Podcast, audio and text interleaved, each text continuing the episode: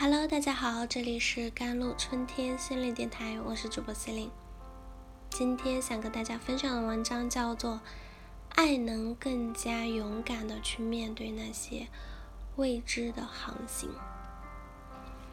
再见爱人二刚开播啊，那这是一档去年悄然走红的离婚综艺节目，会邀请三对夫妻共同参与一场十八天的旅行。他们或许已经离婚。或许正在分居，或许在考虑离婚。他们带着不同的目的，试图在这场十八天的旅途中找到自己婚姻的答案：离还是不离？第二季的嘉宾夫妻都是带着情绪来的。最年轻的一对夫妻呢，宋宁峰和张婉婷，他们刚在一起不到一个月就怀孕了。这过程就好像感情的抛物线还没到最高点，砰！就落地了。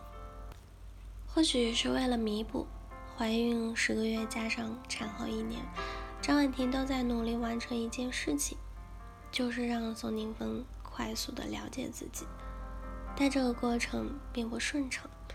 宋宁峰不能理解为什么有那么多架要吵，鸡毛蒜皮的，我这工作的，我们小孩的，都可以成为我们吵架的原因。反正吵到最后，那就是说。离婚，离婚就必须离。而在张婉婷看来，每次当她向宋宁峰表达自己的感受和看法，宋宁峰都表现得非常冷漠。他认为这是自己受到的冷暴力。可以说，节目第一期中最窒息的场面，就来自这对其实还没有离婚的小情侣。张婉婷对着大家疯狂输出控诉丈夫的冷漠和不回应。宋宁峰在一旁好几次欲言又止，始终找不到说话的机会。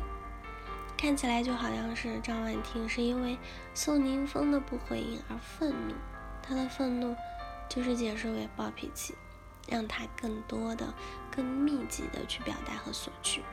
而这样毫无喘息的对话，让宋宁峰即使想要讲话，也找不到能讲话的档口。他开始疲惫、退缩和回避问题，他的行为又会再一次激发张婉婷的不满和愤怒。情绪是我们最基本的沟通系统啊，是我们表达和行为的定向器。简单来说，就是我们往往是先感受到情绪，然后才会思考，并且只能在我们所感受到的范围内思考，最后才会做出行为举止。而一个人的行为举止，又会把我们思考内容和意图符号化。例如上价值，加上价值，那你不够爱我，我的婚姻很可悲，并借此影响到其他人。正是这样的过程，让夫妻双方形成了一方掌控、一方施予的互动模式。这种模式其实非常常见，在另外一对老年夫妻嘉宾中呢。失语的人是妻子陈美玲，是爱，我没有说不爱她。陈美玲和丈夫艾薇是曾经是香港的模范的夫妻，他们相识了三十一年，结婚十八年。艾薇是对陈美玲是一见钟情，陈美玲也非常感恩这段缘分。后来有一年呢，陈美玲的身体是开始出现状况，艾薇花光积蓄给妻子。治病一直在病床前守护照料，嗯，甚至表示如果有万一，自己可以捐赠肝脏给妻子。但陈美玲病愈之后呢？几年内他们的感情却降至冰点，就是到了二零一九年，他们开始分居。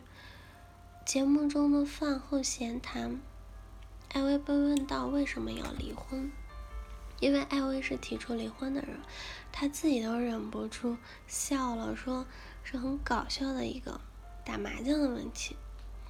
艾薇滔滔不绝地指责陈美玲一打麻将就打到三更半夜，讨论过几十次也没有办法解决，只能靠离婚来解决问题。陈美玲在旁边几次三番欲言又止，最后也只能说一句：“其实我也很委屈的。”老实说，打麻将听起来真的是一件很小的事情，为什么却成为了一个结束十八年婚姻的原因呢？后来单独采访的时候，艾薇和陈美玲都说到了一个议题，嗯，让大家非常触动。作为老年的夫妻一对，他们或许会更多的直面死亡焦虑。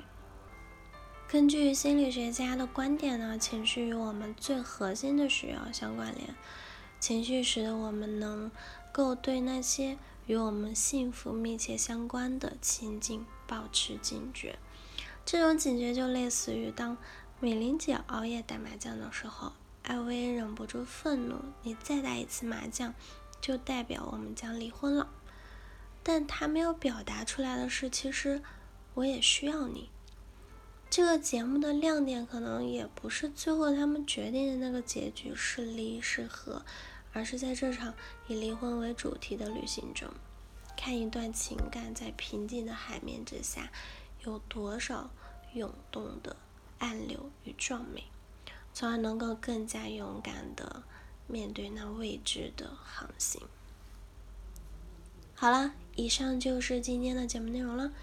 咨询请加我的手机微信号。幺三八二二七幺八九九五，我是司令，我们下一期节目再见。